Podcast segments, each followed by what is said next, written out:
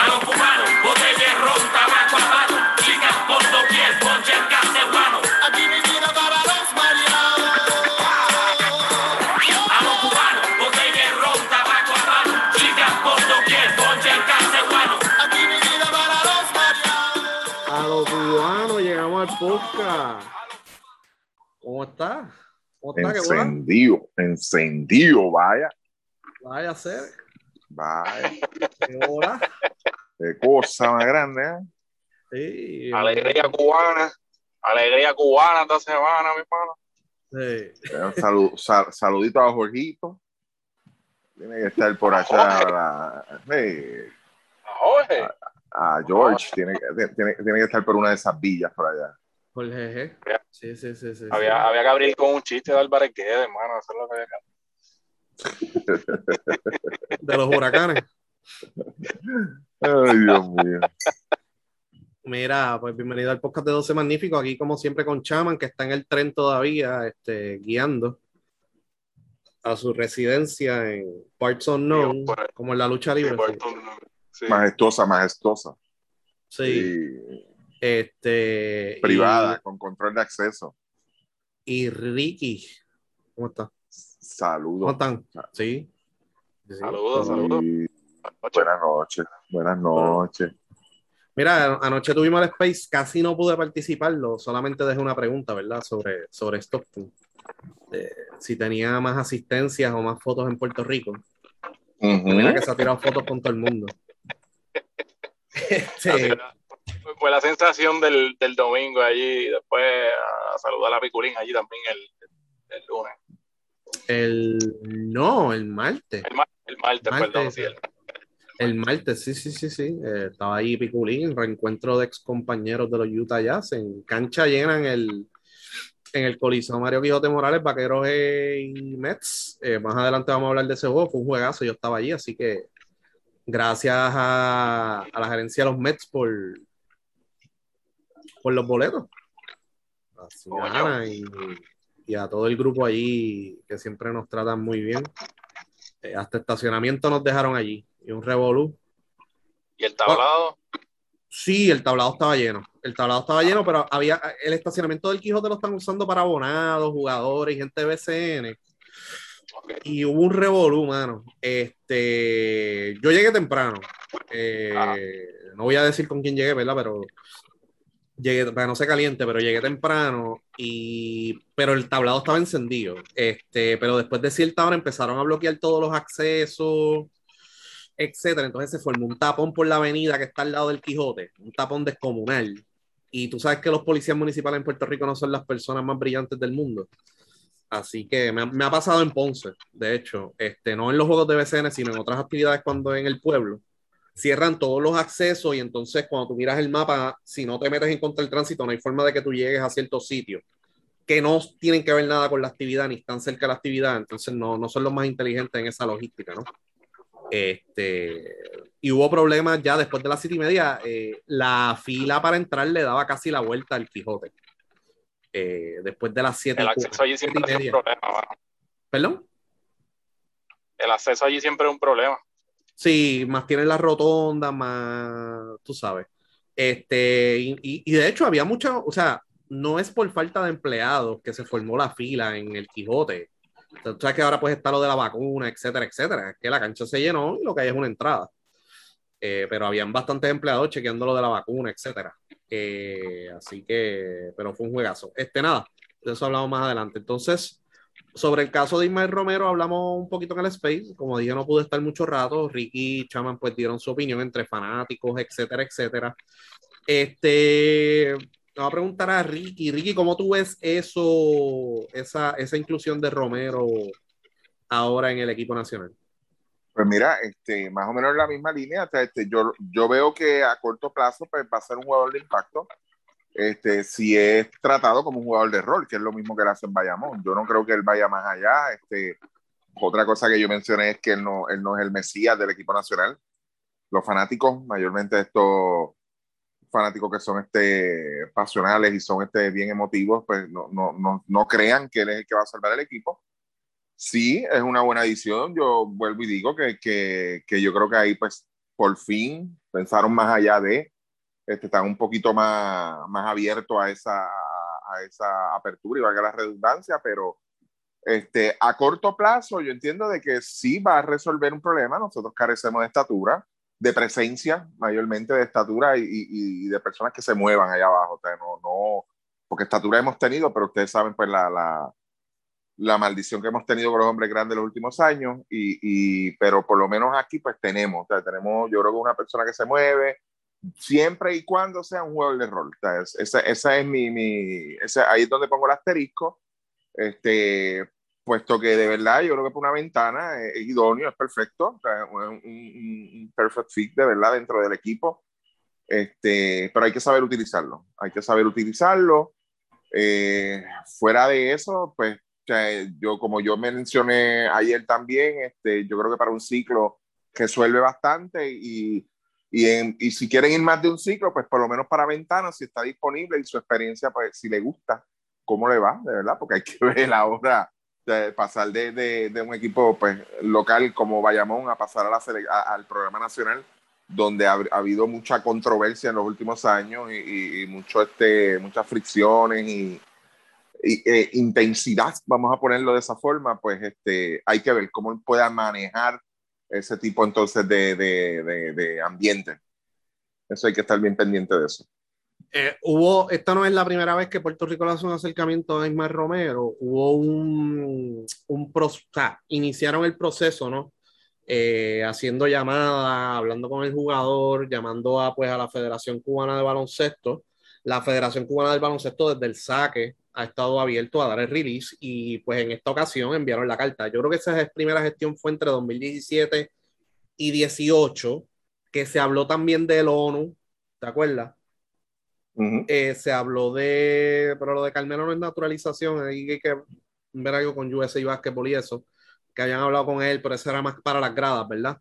Eh, uh -huh. Entre otros jugadores que estaban velando, eh, y entonces hubo un, un, requerimiento económico de parte de, pues, una situación con el agente del jugador y pues como que lo dejaron ahí. Lo dejaron morir ahí, pues, bueno, ¿me entiendes? No, ahora no podemos. O sea, ¿habrá aparecido ese dinero o, o, llegaron a otro tipo de acuerdo? ¿Qué tú, qué tú crees, Ricky? Este, wow, este, mira, de verdad que, que, yo creo que debe haber un acuerdo más allá. Si hay dinero envuelto, pues ya ahí la, no sé, cambia un poco los muñequitos. Sí debe haberlo, pero yo creo que este, pues, no estamos hablando de un jugador que, que, lo vamos a desarrollar aquí, un jugador que ya está hecho y derecho, tiene 30 años, o sea, que ya está establecido, vamos a ponerlo de esa forma. Yo creo que no, no, no, no tampoco como dije, no, no es que sea el Mesías y wow, espérate, porque no, o sea, yo sí. no veo a, a, a, Romero como un, un, uno de los, de los cinco iniciadores dentro de ese equipo, sinceramente. Tú sabes, este, yo lo veo un jugador viniendo de, de, del banco a cumplir con un rol. Tú sabes, sí. va a tener sus minutos, pero de, de, verdad, si, si hubo dinero o no, pues mira, este, que lo mantengan bien callado, de verdad. de verdad que sí. Sí, Porque eh, va, a va, a crear cierto malestar en, en, en, otros personajes que hay por ahí rondando, de verdad. Entonces, para, he leído pues varios comentarios, ¿no? En las redes de... Y otra cosa, perdóname, este, en, o sea, Cuba vino acá a jugar, uno nunca sabe qué consideraciones se le dio a alguien de la Federación Cubana acá, ni nada por el estilo, tú sabes, sin entrar mucho en detalle y, y a lo uh -huh. mejor en esto, en eso, porque o sea, no me extraña, o sea, y, y, fíjate, desde ese suceso de 2012, nunca, entiendo que nunca volvió a pasar aquí en Puerto Rico el asunto de, de, de que salieron, pues todos sabemos que pues Ismael salió de la selección cubana, desertando a mitad de torneo en, en, en unos centroamericanos. Ay, ay, no, no, no, eh, no, estoy de centro básquet fue. Él, él, desertó junto a otros jugadores, Junior Pérez, Leonel Batista, Enrique Ramos, sí. etcétera, a inicios del centro básquet 2012. Centro básquet, exactamente. Sí, que fue en el Choliseo. Y después de eso, pues no volvió a pasar. Y, y, la última vez que vino Cuba, que vino pues para la ventana, o sea, yo no dudo que se hayan sentado y hayan hablado. Mira, este, sí, pues sea, vamos a tener esta consideración contigo si, si esto se da. Y yo no dudo porque es que, es que así funciona, aunque no lo puedan anunciar ni hacerlo oficial y lo hagan callado o por debajo de la mesa, como sea, pues así es que funciona este, estos asuntos de los permisos y, y, de los jugadores. Él no iba a volver a jugar con Cuba, o sea, él no, no, iba a haber manera de, de él regresar a, la selección cubana. Eh, eso sería, volvemos, imagínate que salga un jugador a la mitad del torneo de Puerto Rico y se vaya y, y lo vaya a poner otra tú sabes, y como están las cosas políticamente allá, bien difícil y al final del día, yo no creo que se vaya a dar una situación difícil con él, en, ese sentido. Sí, entonces la regla que aplica a él, hay varias, ¿no? Dentro del, de la elegibilidad de FIBA. Eh, ese, este documento es público. Eh, pueden ir a, los a la página de FIBA.basketball, documento, documentación. El libro 3, FIBA Internal Regulations, libro 3 o book 3. No, no sé si está traducido al español, yo lo saqué en inglés.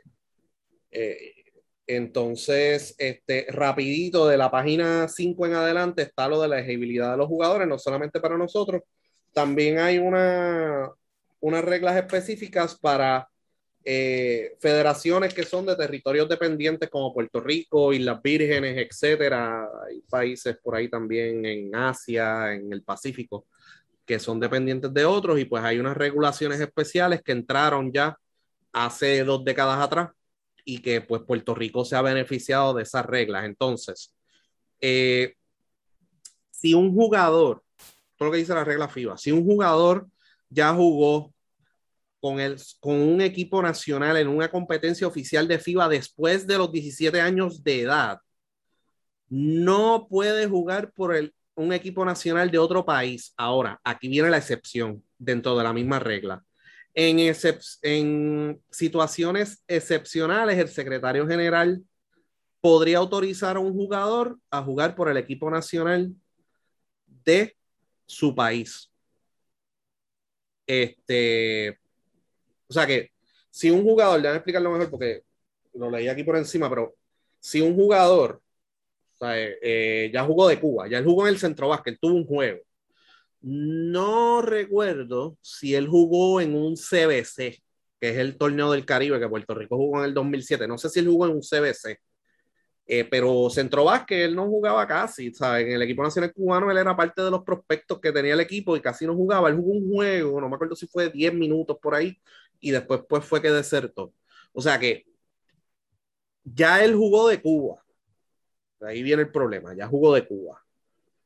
Eh, pues no puede jugar de otro, especialmente después de los 17 años. Con lo de los juvenil, pues cuando viene esa etapa, esa parte, después de cierta edad, 17, 18 años, vamos a poner que alguien juegue de Puerto Rico y si Estados Unidos lo llama, que obviamente si es un nulo, ¿verdad? Vamos a poner que haya jugado en Puerto Rico a los 15 años y se convierte en un superjugador y Estados Unidos eventualmente lo llama para un torneo eh, una ventana, un mundial, unos Juegos Olímpicos, el jugador tiene que declarar para quién quiere jugar. ¿Lo quiere jugar de Puerto Rico quiere jugar de Estados Unidos? Y si no hay un acuerdo entre federaciones, pues el secretario general decide. O sea que Jun puede decirle, pues te suelto y te vas para Estados Unidos a jugar. Si no, si Jun dice no, para el carajo, qué sé yo, y no hay un acuerdo, pues el secretario general decide o se queda en Puerto Rico o se va para Estados Unidos. Él ya jugó, aquí hay una situación eh, excepcional. O sea, eh, él jugó de Cuba, está la situación política desierta, se queda en Puerto Rico, ya lleva casi 10 años aquí. Así que eh, por ahora, pues no va a jugar de Cuba, ¿verdad? Hay una situación ahí política. No hay nada en FIBA que le impida a él jugar a Cuba. Es más cuestión política y pues está en, Estado, está, en Puerto Rico, es parte de Estados Unidos, va a tener problemas para entrar a Cuba cada rato. De hecho, él entró a Cuba los otros días y visitó a la familia después de 10 años, 9, 10 años. O sea que él se lo va a hacer extremadamente difícil. Y pues, basado en esa consideración, ya él lleva aquí eh, más de cuatro años, que es lo que dice la regla de naturalización, y esa regla de naturalización la aplica a Puerto Rico. Nosotros podemos naturalizar jugadores. Y entonces, él tiene que tener la ciudadanía americana que ya la tiene, y demostrar residencia en Puerto Rico. Ya él tiene esas dos. Si él no hubiese tenido la nacionalidad estadounidense, que ya él juró bandera, pues era extremadamente difícil que él pudiera eh, jugar por Puerto Rico, porque tiene que tener la nacionalidad del main territory, del main de Estados Unidos. Así que, en resumen, para explicarlo lo más sencillo posible, eh, es más o menos lo que le aplica a Ismael Romero. Nosotros podemos nacionalizar gente de otros países, nosotros podemos nacionalizar al norteamericano con el release de video USA Basketball, que había una vez, no, nosotros no podemos nacionalizar americanos, sí se puede, con residencia sí. Y tiene que tener el release de USA Basketball. Y detalle importante de este asunto también es que solamente puedes utilizar un jugador nacionalizado por torneo, no es que... Este, después de cierta edad, después de cierta edad, porque Jorge Bryan es nacionalizado. Pero Jorge Bryan se nacionalizó juvenil. Ok. Jorge, Bryan nació, Jorge Bryan nació en Nueva York de padre salvadoreño. Ecuatoriano. Ecuatoriano, sí. Ecuatoriano, sí. Sí. So que en ese caso, eso, eso lo manejó Nigaglioni, o cuando estaba Nigaglioni y Eddie Reyes, fue cuando se manejó eso. Y él debutó en la adulta, él jugaba en la juvenil y debutó en la adulta en el 2009 en la Copa Tuto Marchán. Y después, pues. Pero él entró, ahora tengo duda, él entró con ese estatus de nacionalizado. Como juvenil. Ok, pero ya en la adulta ya él no estaba con ese estatus de nacionalizado. No, no, porque fue antes de cierta edad. Ok, entiendo entonces. Antes de Jorge Bryan, ¿recuerdas algún jugador que, que, se haya nacionalizado con el equipo de Puerto Rico? Raymond Goss. Ok. ¿Verdad? Raymond Goss fue residencia. Raymond Goss fue residencia y Fico nació en Ciudad de México. Yo creo que sus papás no eran de aquí. Eran cubanos. Exacto. El papá jugó en el equipo nacional, eh, Fico López igual. Él nace en México y obviamente vienen a Puerto Rico y pues lo que pasa es que para aquel tiempo las reglas eran totalmente diferentes. Exacto. Eh, era por adopción, entre comillas, Jim Maldonado, etcétera, eh, que jugó, él era norteamericano, no tenía raíces ni nada puertorriqueño, pero jugó de Puerto Rico. Y esto fue un caso interesante porque después que jugó del equipo nacional, no es elegible para jugar BCN, era Chivo mm. y juega de Arecibo como refuerzo después que él jugó del equipo nacional. y no volvió a jugar con el equipo nacional y lamentablemente falleció porque lo que jugó aquí fue como tres años, falleció en un accidente. Eh, pero tremendo jugador, ¿no? Pero para, aquel tiempo, los, para aquel tiempo los refuerzos no podían ser norteamericanos, todos eran panameños, dominicanos, latinoamericanos, que los reclutó Tuto, la mayoría eran de Panamá y otros dominicanos, y de las islitas, y entonces cuando surge lo de Jim Maldonado, Arecibo no era un equipo contendor, ¿no? E hicieron esa excepción a la regla y pues eh, úsalo como refuerzo y hasta que lamentablemente falleció. Este, fuera de eso, no. Entonces han habido casos, o sea, la regla cambió hace como 15 años, 16 años, porque hubo un periodo que el equipo nacional no tenía New Yorkican recién reclutado, ni en el BCN. En el BCN la regla de los New Yorkican cambia en el 2007 y es que entra Javier Mojica, Kevin Hamilton, etcétera.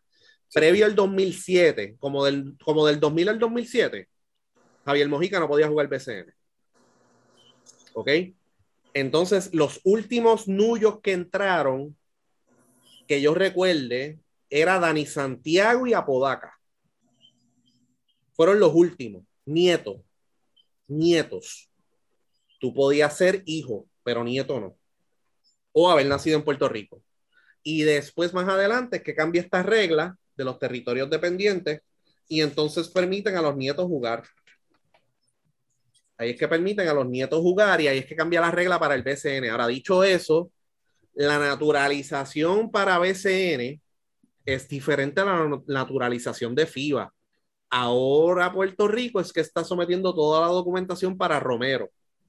Pero, por ejemplo, si aquí, por ejemplo, Jordan Murphy, es un proceso diferente. Para BCN es nativo por ser nieto. Pero para el equipo nacional, ellos tienen que hacer otro proceso para él. Y tiene que someter más documentación.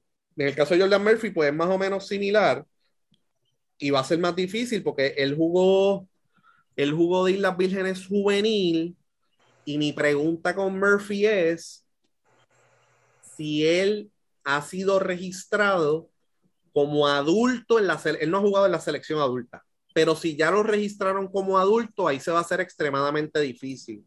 Si no, él puede declarar que quiere jugar de Puerto Rico y ahí pues se maneja.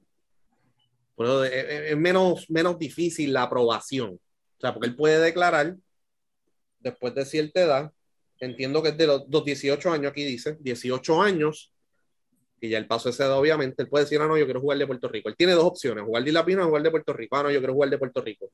Y entonces ahí la, las federaciones pues pueden llegar a un acuerdo. Pero si ya jugó de Islas Vírgenes, más o menos el mismo proceso de Romero, eh, tiene que venir pues la carta, más el secretario general decide y dudo que, en ese caso decida por Puerto Rico. Aquí intentaron también traer de vuelta a Walter Hocha un par de años atrás y, tampoco se logró. ¿Y a Cleon Penn? Y Cleon Penn nació en Puerto Rico. Cleon Penn nació en Fajardo, sí. Que de hecho Cleon Penn no me acuerdo el coach, pero me hizo el cuento. Él llamó a la federación y dijo: Mira, este chamaco mide tanto, no medía siete pies para aquel tiempo. Es buen jugador, porque la mamá había llamado a Puerto Rico. No, de hecho, la mamá llamó a Puerto Rico y dijo: Mira, el hijo mío, obviamente viven en BVI, en British Virgin Island. El hijo mío juega baloncesto, mide tanto, etcétera, etcétera, etcétera. Quiero que juegue por Puerto Rico, porque ahí pues tiene más posibilidad de potenciar su, su carrera como jugador y pichearon en aquella época fue 2000, entre 2002 y 2005. Por ahí, y él entró al BCN como para el 2009-2010. Él jugó como cinco años en colegial. Este, pero la mamá tenía interés de que él jugara de Puerto Rico. Y picharon, como aquí teníamos 20 centros, ¿verdad? este, y pues se habló una vez de Carmelo Anthony, se habló del ONU, que pues ahí hubo una situación, ¿no? Eh, él no jugó de Nigeria, eh, vive en Puerto Rico, cumple con los requisitos, pero entonces cambiaría su elegibilidad en el BCN eventualmente porque él no puede estar de refuerzo aquí jugando en el equipo nacional. O sea, que, pero, pero la federación puede hacer esa gestión, porque es una, una gestión aparte. Y entonces, pues, ya aquí el ONU está en el equipo nacional, resuélvete tú allá, BCN.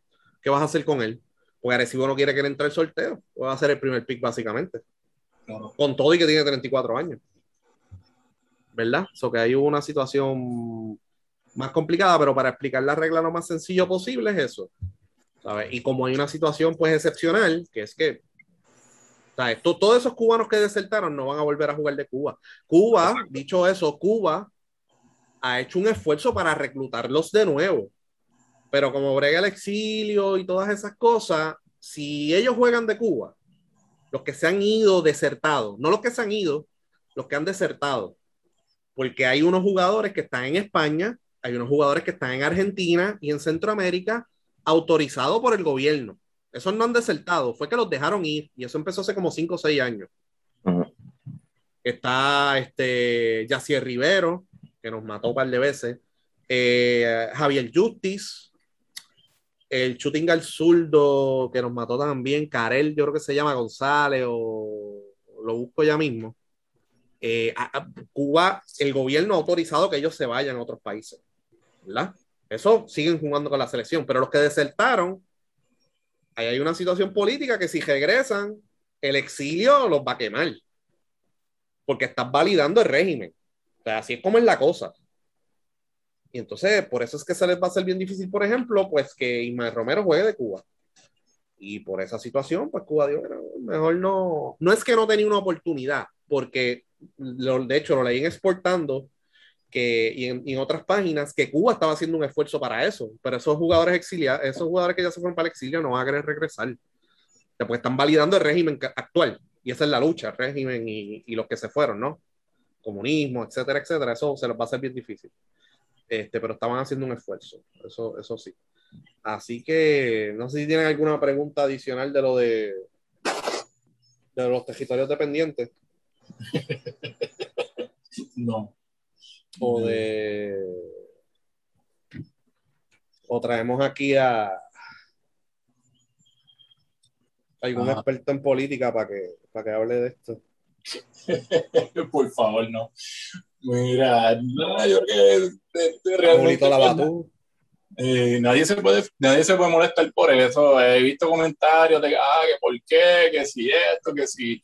Hay como gente que quizás que, que, no entiende lo que es el proceso y, y, piensan que a lo mejor es que pues, le están quitando las oportunidades a los de aquí, toda esta cosa al final del día, tú sabes, aquí lo que estamos produciendo de baloncesto tampoco es mucho, eso lo hemos hablado en este podcast, y pues hay que recurrir a esto si tú quieres mantenerte también competitivo, y como dijo Ricky ahorita, tú sabes, es una buena adición, no va a ser a largo plazo, él tiene 30 años, se comentó lo del ONU también, y quería añadir lo del ONU, que se intentó también con, con el ONU, pero eso crea otras situaciones porque el ONU no juega como nativo en el BCN. si, el ONU, si el ONU lo declara nativo, el ONU tendría que entonces ir a un sorteo y eso no es lo que quiere el equipo de Arecibo tampoco, o sea, pues van a perder ahí y, y, y, volvemos.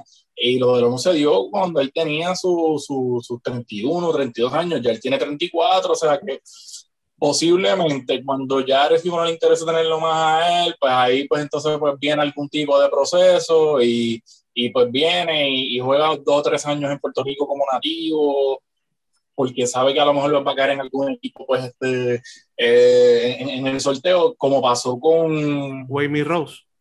Exacto, pasó con Wayne Rose. Y, Lockhart. Y, es, y ese era el que iba a decir. Ese fue, el, el, ese fue cubano también. Digo, cubano, ¿no? Este, Bahameño. Bahameño, pero había un cubano también que yo creo que era, este, que fue con Mayagüez también, que entró como, como nativo también hace como 15 años también, no me acuerdo el nombre. André. Exacto. Entonces, en, en, ese sentido, pues yo no dudo que a lo mejor pues, el ONU va a entrar, pero entonces el ONU, o sea, en el caso de Romero, Romero ya estaba jugando como nativo en Puerto Rico, él no tendría que ir a sorteo porque ya él fue a sorteo, ya le estaba jugando como nativo y, y, ese problema no le iba a mantener. Hubiese, en el caso de Romero hubiese sido más difícil, vamos a poner si lo hubiese sido dominicano y ya hubiese jugado dominicana, extremadamente difícil. Y tú sabes que dominicano iba a decir que no. Pero como es Cuba y está la situación política y los, los jugadores que ya han desertado, han desertado varios. O sea, desertaron en el 2012, desertaron en... Ya lo han desertado en varios torneos. Eh, desertaron en un preolímpico, ¿te acuerdas? Roberto Carlos Herrera, etcétera. Desertaron en un centroamericano. Ahí se fue Guibert y... ¿Quién más se fue? Lázaro Borel. ¿Quién se fue en el... Sí, Borel. En, en el 93 o en el 99? 93. Puede ser en Ponce. Fue en Ponce y se lo, lo, sacaron de la base militar. Este, entonces, sí, lo sacaron de Campamento Santiago. Eh, hubo, Guibel y Borel desentaron en el 93.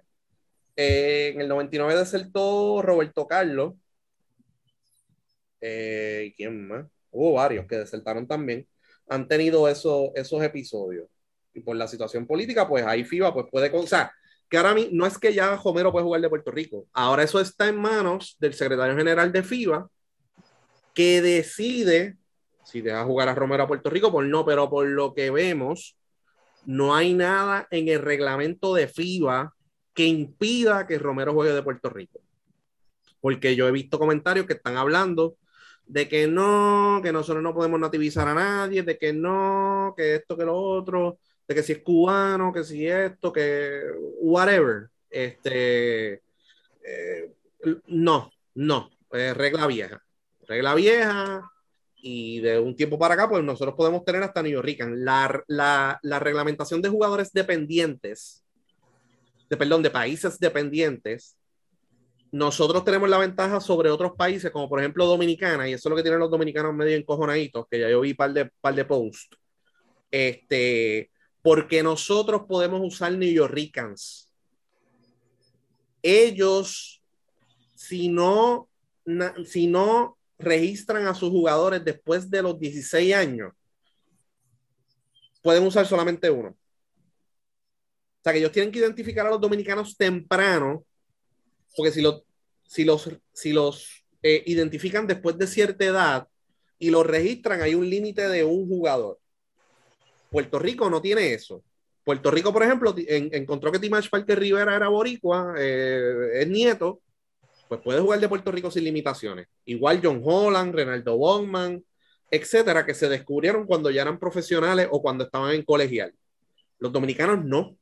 Si un Dominican York lo descubren a los 23 años, pues perfecto, pasa por aquí, lo registran, lo registran y FIBA te da la limitación de un jugador, que eso es lo que están peleando ahora en Asia y entre otros países están peleando eso porque Asia tiene, eh, Filipinas tiene a Jordan Clarkson, pero entonces ellos ya le pagaron a Andre Blatch, entre otros, para que jueguen de Filipinas. Y Corea del Sur está en las mismas. Que es después de cierta edad. Pues si es después de cierta edad, que yo creo que son los 17, son los 17, pues entonces es uno que puedes usar. Más nada. Puerto Rico no. Puerto Rico descubre un nuyo a los 30 años y lo puede usar. Y no hay límite. Y esa es la desventaja. Y eso es lo que, no, es lo que nos eh, da ventaja a nosotros. Y entonces, más o menos, pues la elegibilidad de New York Rican en el equipo nacional y BCN es la misma. Nieto, hijo o haber nacido en el país. Si naciste en Estados Unidos, nieto o hijo, puedes jugar de Puerto Rico. O si naciste en el país, aunque no tengas nada de puertorriqueño, puedes jugar de Puerto Rico. Sin limitaciones de edad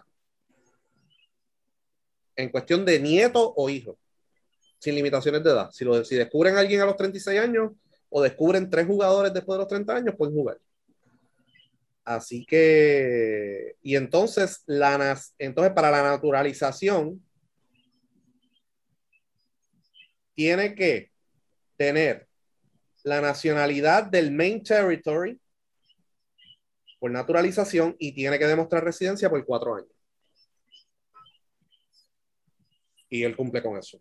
Así que en cuestión de pues, baloncesto, entre otras cosas, es como Ricky, corto plazo, no es el salvador de Puerto Rico, pero es un jugador que necesitamos.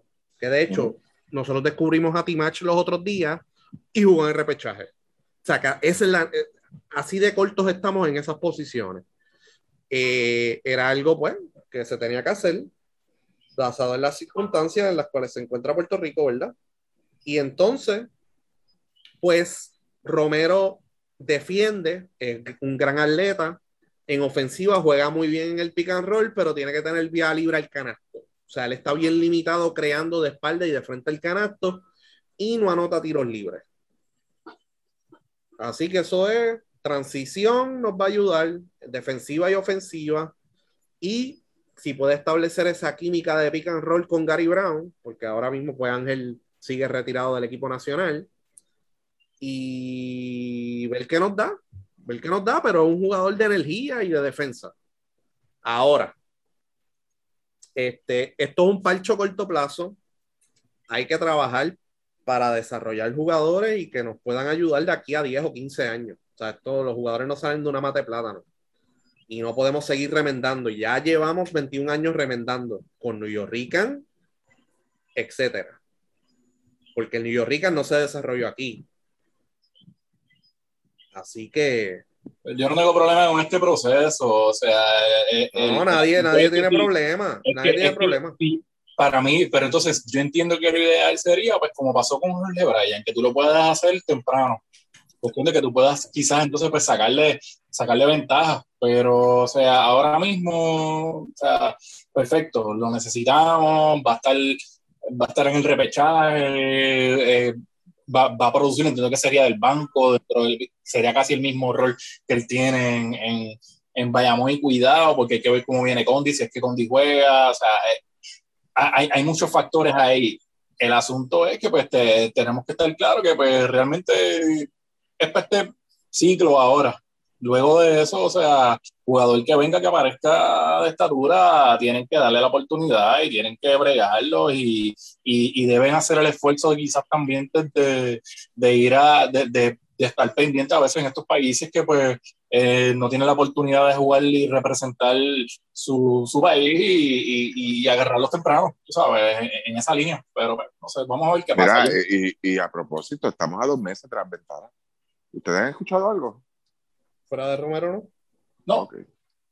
Y de Romero tampoco, el dirigente tampoco ha dicho nada de Romero. Yo creo que es esencial para el programa nacional tratar de arreglar la situación que hay con el Rodríguez, con John Holland, los problemas de nosotros son ofensivos y de estatura. Ya hicimos lo de Romero. Hay que bregar con Holland, que está abierto a regresar. A Rodríguez no sé si está abierto a regresar. Pero eso necesitamos arreglar y lo de vuelta y todas esas cosas. Porque como no hay un plan, ¿verdad? Pues hay que seguir buscando del mismo pozo que dé lo que nos dé, pero pues, si está viejo, pues, pero es lo que, es lo que hemos trabajado, ¿ves? Seguir llamando a Holland y seguir llamando a, Ángel y seguir llamando a Vueltas y a Barea, porque a los otros no le he dado la oportunidad. So que pues, van a tener que arreglar eso, de alguna forma u otra. No, no pueden seguir pichando porque el problema de nosotros es ofensiva, mano. La realidad en defensa estamos bien pero pues a jugar ese ritmo, lo que pide Eddie todo eso es cansón. So, necesitamos profundidad y Homero nos ayuda en unos renglones, pero en ofensiva no nos ayuda. Fuera de crear situaciones en el pick and roll, no tiene más nada, no es un tirador de afuera, no mete el tiro libre. Es yo, yo pienso que en ofensiva nos puede ayudar porque yo entiendo que él sin la bola en la mano, él se mueve bien, Ahora en defensa es donde a veces yo lo veo a él complicado, eh, especialmente cuando le ponen jugadores que son más grandes que él, que lo ponen a jugar centro, se le hace difícil, se meten problemas de falta. Sí, él va a poder jugar contra tipos que son este power forward del BCN, que son este 6-7, 6-6, que sabemos que los hay. Eh, entonces, pero el problema de él es cuando tiene que joderse con tipos que son más fuertes que él y, y, a nivel internacional en la región, pues yo no creo que él vaya a tener problema, pero si vamos a ir un poquito más allá, pues ahí es donde él va a tener problemas. O sea, y él encuentra la ofensiva en, en términos de, de, de, buscar huecos. Y, y, y, de verse solo, como tú dices, hacia el canasto, porque tiro libre, fatal. O sea, todo el mundo sabe eh, que, que, él falla en esa parte. Él no es un jugador que tenga una yompa tampoco, o sea, él es un jugador para hacer el trabajo sucio que necesitamos un mollero también, y es un jugador que trae mollero, o sea, en, en, esa línea, pero eh, fuera de, de, por lo menos en la parte defensiva, yo no creo que él vaya a tener problemas defensivos contra equipos quizás como que nos toque, qué sé yo, equipos a veces que nos tocan como Colombia, toda esta cosa, pero ahora, yo, contra un equipo como México, que aunque es de la región, eh, pero entonces es un poquito más fuerte, más difícil, Argentina, ahí es donde yo creo que Adam va a tener un poquito de problemas. No sé, por lo menos de, de, lo voy a salir, por eso pienso que, que él va a ser un buen jugador de rol del banco. Fuera de eso, no creo. Sí, sí, pero nada, eh, vamos a ver si lo aprueban, que es lo que falta. Y ojalá que lo aprueben. Entonces, si lo aprueban, pues solamente podemos usar a Romero. Si, por ejemplo, tratan de traer al ONU y todo bien y qué sé yo, y es que decidir entre el ONU y Romero por si acaso. no, no creo que estén haciendo otra gestión para traer a otro jugador, pero por si acaso. Ahí, ahí es donde nos limitan. Pero la, la, el punto de, de, pelea entre dominicanos y boricuas en cuestión de confección del equipo nacional es que nosotros podemos utilizar New York en todo lo que nos dé la gana y ellos no podemos usar Dominican York. Todo lo que les dé la gana, a menos que los hayan identificado a los 13, 14, 15 años. Esa es la diferencia.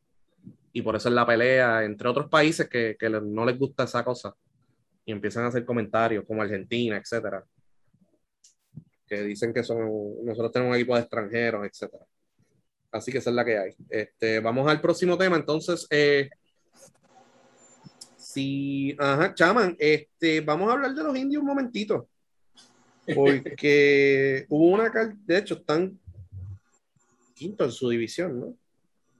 Quinto en su división, y entonces, este, pues hubo una carta del gerente de que los jugadores de ahora no, eran lo, no es lo mismo de antes, que qué sé yo, que son unos malcriados, etcétera.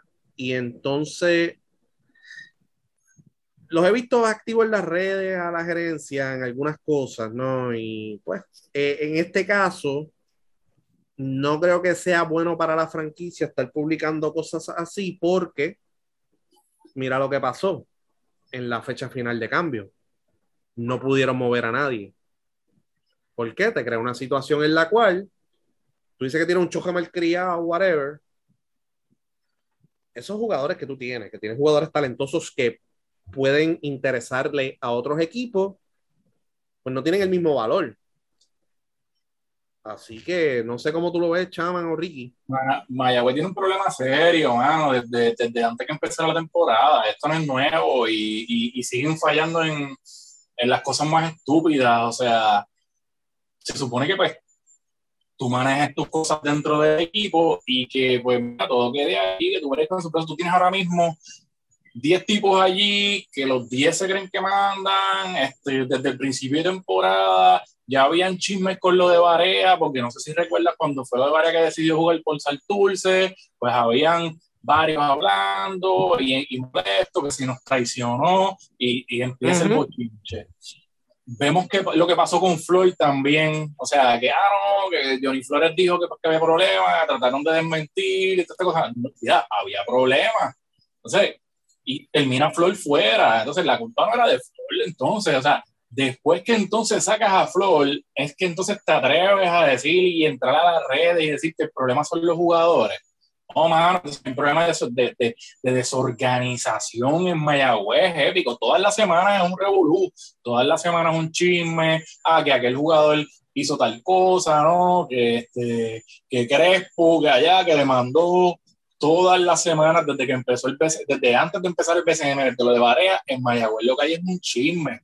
Entonces, encima de eso, ya sabes la situación, debes de tratar de ya apagar el fuego. Si tú tienes un problema con el jugador y tú entiendes que el jugador es un malcriado y que ya no es lo mismo, mano, vete donde el jugador y dice la cara y como el culo. Si después no quiere jugar y que se de forma revolú, pues que no juegue, sancionalo si no quiere, si no quiere presentarse a la práctica. Pero deja de estar, deja de estar entrando a Facebook y a las redes sociales a tratar de quemar los jugadores y joder con los jugadores. Resuélvelo tú primero, a lo mejor, a lo mejor tratando de resolverlo in-house, por milagro resuelve y ya está, y te evitas los problemas. Entonces, como tú dices, después quieres cambiar los jugadores y el otro equipo lo que va a ver es en las redes, ah, pero si este tipo es un problemático, pues él está loco por salir de él, yo no voy a dar casi nada, pues sí, para que salga de él. Mayagüez tiene un nicho brutal de, de, de, organización y de, y de cómo manejar este, la información, específicamente información. Y, y, yo creo que ya es hora de que o nombren una persona que sea la única que va a tomar las decisiones y nombren otra persona que va a ser la que va a atender los asuntos públicos que quiera hacer el equipo y ya. Y reservate las cosas. No vas a si no has resuelto, si no has resuelto dentro del equipo, menos vas a resolver en una red social y tratando de hacer público algo que, que, todo el mundo sabe, esta generación no es igual a las anteriores, o sea, que hay unas cosas que hay que aprender de nuevo o desaprender para tú tratar de bregar con estos jugadores y ningún equipo y, pocos equipos lo quieren hacer. Tú lo dijiste, vayamos a un equipo que pues lo hace y trata de, de tú sabes, de estirar en esa, en esa parte, pero entonces Mayagüez todavía están reacios y, y, no hay crecimiento. O sea, no hay crecimiento. Tienes jugadores jóvenes buenos allí, porque Mayagüez tiene un núcleo de jugadores jóvenes que es para, para que realmente esté entre los primeros, sabes, que, que por lo menos esté en tercero o segundo lugar. Y no, no es así. Y el problema es el equipo, la gerencia, no son los jugadores es la gerencia. Entonces, tomar decisiones a lo loco con, con, con, el asunto del dirigente, porque aquel quiere a tal fulano de dirigente, el otro quiere a otro. Entonces, volvemos. O sea, ¿quién es el que va a tomar las decisiones? ¿Es uno, es dos, es diez? Porque con diez va a ser bien difícil. Tú no puedes correr una, una organización con diez personas tomando, tomando el mismo tipo de decisión y el mismo. Y, dándole la misma prioridad a, a, a todo. O sea, es, complicado. O sea, lo que ellos tienen allí es complicado y a menos que no enderecen eso este año, el año que viene van por el mismo camino. No, y que, y en Mayagüez está la joda. Este, Ricky, ¿qué tú crees de, de, lo que viste y de lo que has leído de los indios? Lo que da es vergüenza, de verdad. Esto es, volvemos a lo mismo. Esto, supuestamente esto es una liga profesional. Este, seguimos en las mismas, este, empezando desde arriba hasta abajo Aquí la, la, ética se la pasan por donde no les da el sol. Eso no existe, esa palabra es desconocida. Este, y, no, y no, pueden, no, no pueden caer en la trampa de decir esto, esto es por la presión de una generación. Porque la generación tú tienes que adaptarte. O sea, tú tienes que adaptarte a lo que hay. Y, y, y claro está, cuando tú pasas por ciertas etapas, tú perteneces a X o Y generación, tú tienes que vivir con otra generación y esa otra generación tiene que vivir contigo. O sea, que tú tienes que adaptarte, tú tienes que saber crear un balance y, y tú recurrir a, a, las redes para quejarte y más de un asunto que es, yo lo veo tan, tan, tan interno, porque imagínate tú cómo es la situación de que vamos a asumir que persona X tenga un problema en su casa con su esposa, no se atreve a decirle nada y, va a Facebook a decirle, mira, la doña me tiene el, celular bloqueado y, no me deja ver los mensajes y siempre sale, a, ella sale a las 4 de trabajar y llega a casa a las 9 y llega a bañar, tú sabes, tú no vas a escribir eso en Facebook, no me jodas. pues mira, es la misma forma, tú tienes un equipo profesional. ningún, por eso te estoy diciendo, tú, tú, no vas a, como dices, la, la, la, la, ropa sucia se lava en casa, ¿me entiendes? Tú no puedes ir a llorar en unas redes, tú sabes, eh, para tratar de acomodarte. ¿Por qué no? Porque estás entrando en el juego de ellos. Tú estás entrando en el juego de ellos. Entonces, si tú no creas una política donde, mira, e, este, aunque la liga no lo tengo, no la tenga, este club de baloncesto tiene una política respecto al uso de las redes sociales y si tú fallas en ella, yo te voy a multar, te voy a sancionar. Pero entonces tú estás cayendo en el juego de ellos. Porque mira, la guerra te la van a ganar ellos, créeme. O tú no tienes forma de ganar y, más cuando tú lo que estás es tirando en el público cosas que, que a nadie le importa. Sinceramente a nadie le importa lo que hiciste fue que, gracias a Dios, pudiste este, conseguir 10 casinos de guineo y te cagaste encima de ellos para después tratar de venderlos. Te jodiste. Nadie te los va, va a comprar los casinos de guineo cagados, de verdad. Eso fue lo que pasó. Y es triste, porque es que, es que de verdad yo, y, y, vuelvo y digo, la gente dirá, ya lo que muchos joden esto, es que no tiene nada de profesional. Eso no tiene nada de profesional. Es más, yo le digo más, tú, tú, no tienes que mencionar nada durante este, este, año, lo que termina la temporada. Cuando termina la temporada, se supone que tú te reúnas con tu, primero con, con la gerencia y después con tu staff técnico. Y la pregunta es obvia, si no, si no clasificas o te quedaste en X o Y posición, ¿qué carajo pasó? A nivel interno, ¿entiendes? Y si tú tienes que hacer un análisis y dar unas declaraciones, pues mira, vamos a ir trabajando con unas cosas unos asuntos internos que tenemos que atender y ya. Tú no tienes que estar diciendo que si estos son mal criados, quieren hacer lo que les da la gana, quieren tomar el control, pues si tú no los puedes controlar, estás jodido. Si tú, si tú no puedes controlar tus empleados, estás jodido. Tú sabes, no puedes ir a llorar a las redes sociales. Te, te vas a convertir en el payaso, en el bufón de las redes sociales y de la liga profesional. Y volvemos lo mismo con el profesional, entre comillas. De verdad, mira, no, aquí, aquí se puede evitar tantas y tantas cosas si tú planificas. Si tú quieres llevar un equipo de forma profesional, ah, yo voy a ser el más profesional aquí, planifica, cubre todas las bases, cubre todo, todo. Y hoy en día es mucho más, más complejo. Pues claro está, por las redes sociales, la presión que existe. Entonces, otra cosa, e, eso a mí me rejode, ¿verdad? Yo no sé a ustedes si, si le pasa lo mismo. Mire, cuando en la casa de usted se habla algo, si son papá, mamá, tres hijos, este, cuatro primos, dos abuelos, ocho tíos, mira, usted no tiene por qué salir a la calle a contárselo a aquel. No se lo digas a nadie, no se lo digas a nadie, porque siempre va a haber un cabrón que lo va a decir. Mantenga las cosas para usted. Entonces, si usted no crea esa cultura de que cuando yo digo que algo es confidencial, tiene que ser confidencial, mira, si tú no tienes ese control, de verdad, mira, ese no es tu trabajo, créeme, no es tu trabajo.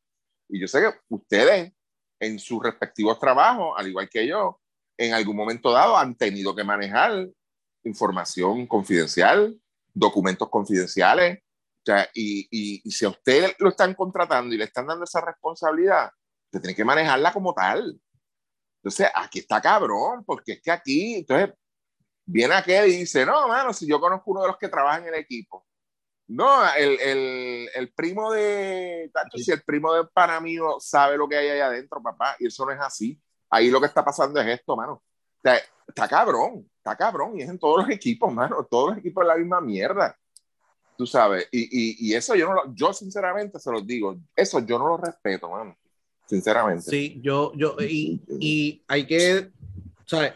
En todos los equipos hay peleas en las prácticas, hay chisme, hay jugadores jangueando hasta las 4 de la mañana, Pero tú no ves al gerente ni al apoderado. Ah, estos tipos pasan en la calle, ellos lo bregan interno a su manera.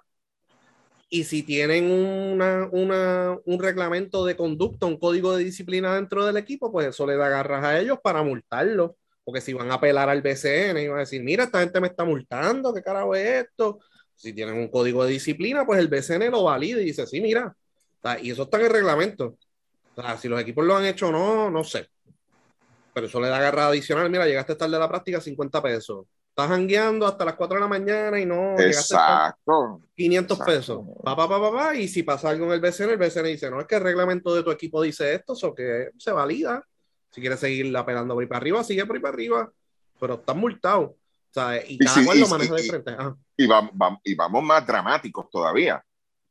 Tú, tienes que tener una cláusula donde dice, mira, si, si Dios quiera que no pase, porque los jugadores, pues coño, no, no, si tú dentro de la joda y el mundo que tú vives y que a ti te gusta, tú sufres un accidente o algo, yo no te voy a pagar ni te va a cubrir nada, porque dentro del contrato dice que tú no puedes estar llevando ese tipo de... Gracias, gracias por traer eso, porque Yares Ruiz se lesionó jugando en un torneo fuera del BCN, aquí mismo en Puerto Rico. ¿Eh? Pues, otro otro sí, y entonces, pues, coño, mano, ¿cómo tú, como, aquí hay dos preguntas. Si el equipo de Mayagüez tiene ese código de disciplina interno y por qué carajo sale, ¿sabes? Como tú como jugador de BCN con un rol ya definido e importante, sales a jugar en un torneo en una cancha de cemento. No hace ningún tipo de sentido. Entonces, yo no sé qué Mayagüez va a hacer pero si tienen ese código de conducta y de disciplina y si hay las cláusulas en el contrato, pues que lo sancionen como, como puedan, ¿verdad? Como, lo que diga. Si no hay nada, pues ahí están un poco jodidos el equipo de Mayagüez y pues hay que ver qué pueden hacer. Pero me imagino. Se puede quedar sin el sueldo fácil.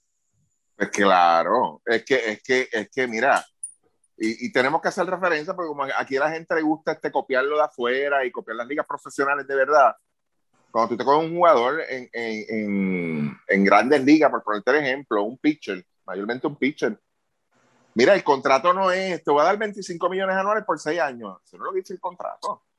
¿Tú sabes cuántas cláusulas le pone el dueño del equipo a ese contrato? Desde que tú no puedes hacer trabajos en tu casa de reparaciones, tú no puedes coger un martillo en tus manos, tú no puedes este, bregar con equipos este, taladros, este, ¿cómo se llama esto otro? Este, taladoras, este, lijadoras, whatever. O sea, tú no puedes utilizar nada de eso.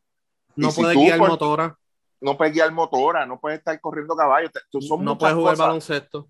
No, exacto, no puedes jugar baloncesto. Y si a ti te pasa algo, por eso es que a veces usted ve que muchos jugadores tienen accidentes raros, porque son la, la, la versión que ellos dan porque ellos saben que si ellos dicen la verdad de lo que sucedió, el contrato se puede anular por completo. Tú pierdes todo y el seguro no cubre. Sí, exacto. Ahí tiene que ver el tema del seguro, porque vamos a poner, si tú te lesionas, eh, vamos a poner, eres pelotero, te lesionaste, el que paga es el seguro. Sí, sí. El equipo no paga, el que paga es el seguro. Sí. Eh, no me acuerdo si fue Big Ben, en esto es la NFL, que se tuvo un accidente motora y yo creo que anularon el contrato, ¿verdad? Sí, creo que Big Ben tuvo ese problema este, con este pitcher, este Von Garner. Hubo una situación similar, aunque ahí no sé qué, a, qué llegaron, pero la prensa cuestionó, o sea, le metió presión de que en realidad era lo que había sucedido. O sea, y, aquí tienen que hacer lo mismo. Tú tienes que hacer lo mismo. Ah, bueno, exacto. Gracias por traerlo. Sí, sabrá Dios si estaban haciendo deporte extremo. Sí, y yo, yo creo que lo que dijo ahora mismo no, eh, Chaman, lo que dijo Chaman es clave. O sea, en Mayagüez tienen una junta de nueve gatos. Perfecto. Este es el que va a tomar las decisiones de baloncesto y este es el que va a hacer esto. Los demás hablen mierda, hagan lo que les dé la gana, vayan a ver home en los juegos, pero esto no puede ser eh, una garata cada vez que haya un juego, después que pierdan un juego, ah, llámate a Eddie, que ya pasó. O sea, ya perdieron un par de juegos, rápido a gritar, ah, que, que, que no arregle esto aquí, pero ven acá, si acabas de votar a Flor, traes a Pipo, o sea, ahora vas a cambiar el coach otra vez. ¿Me entiendes? O sea, y parte de, la raíz del problema es, había una situación, los jugadores no le querían jugar a Flor, fueron con la queja a la gerencia, la gerencia lo vota, pues los jugadores dicen, muchachos, esto aquí es mío, traen a Pipo, y si a Pipo no lo respetan, la culpa es de la gerencia. Porque ya ellos saben que si Pipo me sienta o si Pipo me dirige la palabra en un tono que a mí no me gusta, pues yo voy donde la gerencia y votan a Pipo. Y traen a otro y va a seguir ese círculo vicioso y no va a haber continuidad. Y pues Mayagüez siempre va a estar, pues, con mucho talento, pero en las últimas posiciones siempre, por la inestabilidad que ellos mismos han creado. Sea, eso que tienen que, top to bottom, tienen que organizarse, especialmente allá arriba mira, este es el que va a tomar las decisiones de baloncesto, tú vas a tomar las decisiones después de los gastos y estas cosas, tú vas a hacer el presupuesto, tú estás encargado de lo legal, tú esto, esto, que combinar a cada cual de la misma forma que Pipo tiene que combinar esos 10, 12 jugadores para que cumplan un rol para ver si pueden ganar un juego. Pues allá arriba, ustedes tienen que hacer lo mismo. Eso es todo. Pero no pueden haber pasar no pueden haber nueve voces, cada cual diciendo una cosa diferente y llegando chisme. Que chisme, chisme, chisme. Esa es la base de todo, chisme, de verdad. Sí, tienen que organizarse de verdad. Tú tienes que saber a quién preguntarle, tú sabes, tú tienes que saber este, cuál es el, realmente el problema. O tú no puedes, tú, es más, cuando tú tienes una persona, aunque tú tengas una junta, como es este caso, que tienes nueve personas o diez personas, tú tienes que tener una persona que sea la que está cargón le quieres poner presidente, gerente, whatever, lo que tú quieras, el nombre que tú le quieras poner. Esa es la persona que va a comunicar. Esa es la persona que va a indagar. Ustedes como miembros de esa junta, si ustedes quieren, dice, mira, este, me preocupa esto, este, Luismo, porque hay muchos rumores de esto, esto, esto y lo otro, pero usted no vaya a las redes a decir, ah, no, hemos enterado. No, yo no tengo, yo no tengo esa posición, es Luismo. ¿Ok? Y Luis entonces tampoco puede ir a, preguntarle al que reparte el agua. No puede ir a preguntarle al que pasa el mapa. No puede ir a preguntarle al que dobla las toallas. No, tiene que preguntarle al dirigente y punto. Porque ese, e, ese equipo, quien lo está manejando es el dirigente. Ni a un asistente tan siquiera le puedes ir a preguntar. Porque el responsable de ese equipo es el dirigente, no es más nadie esa es la mierda aquí, mano. Por eso vuelvo y digo, no hay profesionalismo, no saben ni cómo manejar un fucking equipo aquí, brother. Está cabrón. Y, Y, mira que en otros equipos han habido problemas y sabemos que las estructuras en muchos equipos no es la mejor, pero ellos lo manejan interno. O sea, ah, por ejemplo, en, Ponce, pues mira que el jugador lo vieron bebiendo home, mira que el jugador esto, mira que el jugador lo otro, pero no pasa de ahí. O sea, dentro de los fanáticos internos, ellos mismos hablando, y Ponce pues si hay una situación este, seria, pues ellos la manejan. ¿Qué ha pasado? Tú sabes, hubo una situación una vez con Emory, hubo una, han habido situaciones con Vasallo fuera de la cancha, pues ellos lo han manejado. Pero de ahí no pasa. Pero, eh, o sea, tú has visto al gerente Ponce escribir, mira, que estos jugadores se pasan chocando bojachos, o, o, o, qué sé yo, o se pasan peleando en las prácticas. No. Ni en ningún otro equipo nosotros tenemos un conocido que se pasa en las redes jodiendo con que los jugadores se pasan metidos en putero y, y jodienda. Ah, sí, sí, sí, Ese es el portavoz de, de, allá de los capitanes. De los capitanes. ¿De dónde ustedes creen que salen esos comentarios y esos rumores? ¿De allá adentro? Sí. Eso no sale de más ningún lado. Que si es cierto o no, mira, no sé, ni me importa, pero eso sale de allá adentro. O cuando, o, o cuando que han habido rumores anteriormente de, ah, este jugador llegó bojacho a la práctica. Eso es de adentro, porque las prácticas ahora son cerradas. Exacto. Ya, tú sabes. Pero nada, organícense allí en Mayagüez, bendito, porque los demás equipos no están haciendo esos papelones. Que de hecho, este, se han dado cuenta que ya no están hablando mucho del arbitraje en las redes, los apoderados y gerentes que se pasaban en Twitter diciendo no, que el arbitraje hoy estuvo malo, ya empezaron a multar. Muy bien y esto es previo a Mirla, previo a Revolu de Mirla, o sea, que sé que están medio manisueltos, de que, ah, mi jugador se pasan dándole bofetadas, que el arbitraje, que si le tengo que pagar al árbitro, pues ya desde hace un par de semanas para acá están multando. Qué bueno. ya se acabó, se acabó el evento. Muy bien. Ahora, con la situación de Mirla y con la multa, lo poco o lo mucho, como no fue nada del otro mundo la sanción, si ocurre una situación en los playoffs, pueden decir, pues mira, como no hicieron nada cuando pasó esto, pues ahora pasó esto otro. So que cada cual eh, va a tener que correr con esa responsabilidad. Este, macheos de playoffs, si los playoffs se acabaran hoy, no estamos contando los juegos de hoy, de ver cómo van los juegos, de hecho. Hoy había juego, yo creo que era uno nada más. Déjame ver, hoy es 16. Sí, uno nada más. Santurce y Macao, mira, Santurce le ganó un Macao por 10. Alegría en la cueva. Alegría para los pobres. Este, Sosa 22, Denis Clemente 15, Tomás Robinson 19. Pareano jugó, Lance Tejada 9 y por los grises, bueno, todavía quedan 40 segundos. Eh, Brandon Coster 19, Suero 18, Félix Rivera 17 y Jonathan Ocasio, el jugador más resiliente del BCN, Chaman, 15. todavía, todavía me está, o sea, todavía me sigue sonando en la cabeza ese premio. Y uno lo primero que piensa, como dije ayer en, los Spaces, eso es, uno siente que es algo triste.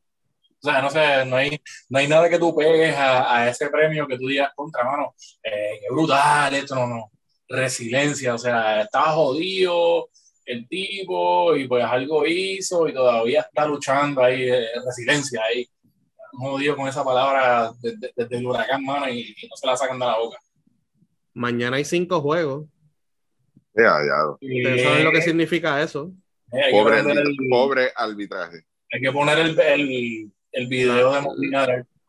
Sí, la alarma desde temprano. Este, nada, porque se reanuda el juego del donqueo. Entonces, Fajardo va para Ponce. El juego del donqueo era recibo en quebradilla, el donqueo del ONU. Fajardo en Ponce, Bayamón en Guayama, Guaynabo en Santurce, ¿verdad? Sí, que es la noche retro en el Clemente, porque tú lo pediste. Y Carolina en Mayagüez. van para el, de hecho, van para el Clemente, que eso se, ha hablado aquí múltiples veces. Para los playoffs van para el Clemente full. Los juegos que quedan en el Choliseo los van a completar, pero los del Clemente. Oye, y, ya que en Noche Retro, los olores típicos que hay en Clemente van a estar también. Ay, bendito, ya, ya, tienen las empanadillas allí de, de la ventana pasada. Ok, perfecto. Qué chévere. Aceite quemado. Ah, al, esto, al estoy reciclado. De hecho, hoy, hoy, se está jugando baloncesto femenino allí, así que debe haber peste a empanadillas y esas cosas. Y... Ay, santo que las empanadillas que no se vendieron hoy, pues las venden el viernes, la noche retro. Excelente, porque las empanadillas también son retro. Sí, sí. Así que vamos a ver si abren la cueva del cangrejo. Este, entonces, si los playoffs empezaran hoy, no estamos contando el juego de Santurce, por si acaso, el juego de Santurce de hoy. Mayagüez reta a Guaynabo. Mm. Ok. Mayagüez reta a Guaynabo hoy. Las series de cuartos de final. Bayamón contra Ponce. Ay, bendito. Guayama y Quebradillas. Uh, buena. El que gane el retro, el que gane el retro, el que gane el reto va a jugar contra Recibo. Ok. Y Fajardo y Fajardo, espérate que lo, borré de acá. Y Fajardo va a jugar con Santurce. Ok. El reto lo gana Guainabo. Ok. Y va con Arecibo. Serie, el que le guste la guerrilla, vaya a esa serie. Esa serie la va a ganar Arecibo. ¿En cuánto vaya? Eh, bueno, depende. Yo, espero, por Dios, estoy voy a prender una vela. Hace tiempo que no prendo una vela no vengan a hacer la misma mierda, una, hacer una serie, una primera ronda de 7-4, de verdad, mano. Hay, Yo hay que, ver mucho, mano. De verdad que no, no, no, están tan, tan, tan, tan. Este, pues se acaba este Guayna, este, perdóname, este. Arecibo. Carajo, Arecibo y Guaynabo. Pues yo creo que Guaynabo, si es de. Si es de 7-4, gana recibo 4 a 2 y si es de, de 5 a 3, pues 3 a 1. Okay. Eh, este, Bayamón y Ponce. Bayamón y Ponce debe ganar Bayamón cómodo. No barrida, pero este, gana cómodo. Yo creo, que, yo creo que esa serie, la de Arecibo se va en 5. La de Bayamón y Ponce, yo creo que Ponce le va a dar pelea a Bayamón y se va a poder ir en 6. Yo creo que se va en 6. Este, Guayama y Quebradilla, Ricky. Pues mira, esa es la serie que se ve más interesante ahora mismo, este, como lo estás poniendo, este, y, y, yo creo, creo, como va, a tirar aquí, yo creo que Guayama le puede dar el palo, bueno, fíjate, no sé. ¿Y, ¿Y cuántas sillas vuelan? Eh, bueno, ahora no van a ser tantas, pero sí van a volar sillas. Como están jugando ahora, va a ser una serie larga. Eh, sí, sí. Sí, esa es una serie que se puede ir al máximo, sí. Y, Fajardo y Santurce. Y, la ventaja, y la ventaja local yo creo que es de Guayama, ¿no? Sí. Sí, por eso. Eh, y, y, de la otra, pues Fajardo debe ganar. ¿En cinco o en cuatro? Eh, no creo que llegue al máximo. Okay. De verdad que no, no debe llegar. Chaman, eh, las predicciones tuyas, ¿qué tú crees? Yo creo que es la misma. Yo creo que no sé. Sí, o sea que vamos, vamos a recapitular. Eh, Arecibo y el ganador del reto, que estamos diciendo ahora que Guaynabo, Arecibo en 5 o 6 juegos, ¿no? Ajá, sí. Guayama y Quebradillas, posiblemente al máximo, y no descartamos que gane Guayama la serie. Sí. Yo creo que la gana Quebradillas, pero eh, Chaman y Ricky están escogiendo a Guayama. Bayamón y Ponce, Bayamón en 5 o 6 juegos. Más o menos, sí. No se lleva al máximo tampoco. ¿no? Ok. Y Fajardo y Santurce, Fajardo en 4 o 5 juegos. Sí. Sí. ¿Cuáles son las semifinales? Dímela. Es que no sé los cruces, hermano. No sé cómo cruzan. Ah, si supiera cómo cruzaban, pues podíamos seguir por ahí para abajo, pero sabes que los otros días fue que dijeron cómo eran los cruces más o menos. no sé, de verdad. Me imagino que. No, no sé, no sé, no sé. No, no está en la regla que tampoco publicada. Según, según nosotros acá, Chaman y yo, eh, sería Arecibo, Guayama, Fajardo y Bayamón. Entonces, tú tienes lo mismo, exceptuando a Guayama, entonces tú pondrías a Quebradilla. Sí. Ok, ok, nítido. Sí. O sea, que estamos diciendo aquí ahora mismo, escuchen bien, que ni Ponce, ni Santurce, ni Guainabo, ¿quién más se me quedó el mismo? Ni Quebradillas o Guayama. Y ni Quebradillas ni Guayama van para las semifinales. Por lo menos esos tres, vamos a ponerlo de esta forma. Esos tres, Santurce, Guainabo, ni Ponce, pasan a semifinales. No van a llegar. Sí. Este, pues, me imagino que la semifinal, Arecibo y Bayamón obviamente no van a cruzar. So que sería, vamos a poner Bayamón contra el del otro lado, me imagino. Con el que gane la serie. ¿Cuánto juego está Fajardo ahora mismo desde el primer lugar? Dos y medio. Mm, puede peligrar. Sí, y entonces Fajardo que ha ganado. Ajá. Por eso, pero por eso mismo que eh, Luis mismo lo dijo, si los playoffs fueran hoy. Si los playoffs fueran Sí, sí. el, el, grupo A, Arecibo está primero, 16 y 6. Segundo lugar, Fajardo a dos juegos y medio, 3 y 8. Quebradillas a tres juegos con 3 y 9.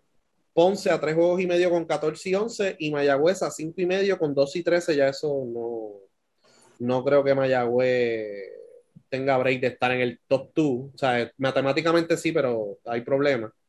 Ah, interesante eso, como cuántos juegos le queda a cada uno. Ya están en los 10, menos de 10. Son 32 juegos, ¿no? Sí. Ahí ya están menos de 10 jueguitos. Sí, a Arecibo le quedan 10. Sí, ¿no? Eh, Al más que le queda a Bayamón. Bayamón tiene 19. Eso sí, y son 32. Le quedan 13. Sí, le quedan 13 todavía. Sí. Sí, so que sí, la mayoría le quedan entre 10 a 8 juegos, a la mayoría. Ok. Entre 10 a 8 juegos le queda a la mayoría. Pero no, no, no se ha definido todo esto. La, división más lejana, obviamente, es la de Bayamón. Entonces, Guayama ahora mismo, como le queda mucho juego a Bayamón, Guayama está a 3 juegos y medio. Sí, pero, es por la diferencia de juegos Por la diferencia de juegos jugados, sí, es más por eso. El otro lado, Bayamón 17 y 2, Guayama 16 y 8. Yo creo que Bayamón está casi, casi, casi ahí, ya tú sabes, asegurado. No creo que pierdan más de cuatro juegos, Bayamón realmente. Eh, Santurce 2 y 10, Guaynabo 10 y 13 y los demás, pues Carolina 6 y 17, está difícil, ¿verdad? Está a cuatro juegos de estar cuarto y Humacao está eliminado ya. Matemáticamente están vivos, pero ya están. Y San Germán. Y San Germán matemáticamente sigue vivo. matemáticamente, ¿verdad? Pero están en 16, 6 18, perdón.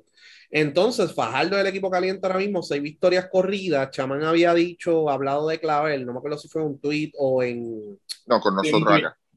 Nosotros acá. Y la racha de seis juegos ha sido desde la llegada de John Holland. Entonces, yo saqué el promedio de Clavel en los últimos seis juegos y está promediando 20.5 puntos por juego. Wow. En esa racha positiva, los últimos dos juegos, 29 y 27 y él ya tuvo un juego de 30 puntos esta temporada y él no ha tenido dos juegos de 30 puntos en la misma temporada, en su, en su carrera en el BCN. So que Clavel está teniendo una actuación dentro de su carrera, ¿verdad? Eh, a unos niveles que no habíamos visto anteriormente en el lado ofensivo, por lo menos en el BCN, y eso pues en parte tiene que ver por la llegada de Holland. Clavel está tomando tiros abiertos, está, eh, tiene confianza ahora en su tiro a larga distancia, así que y Overall ha tenido una buena temporada, ¿no?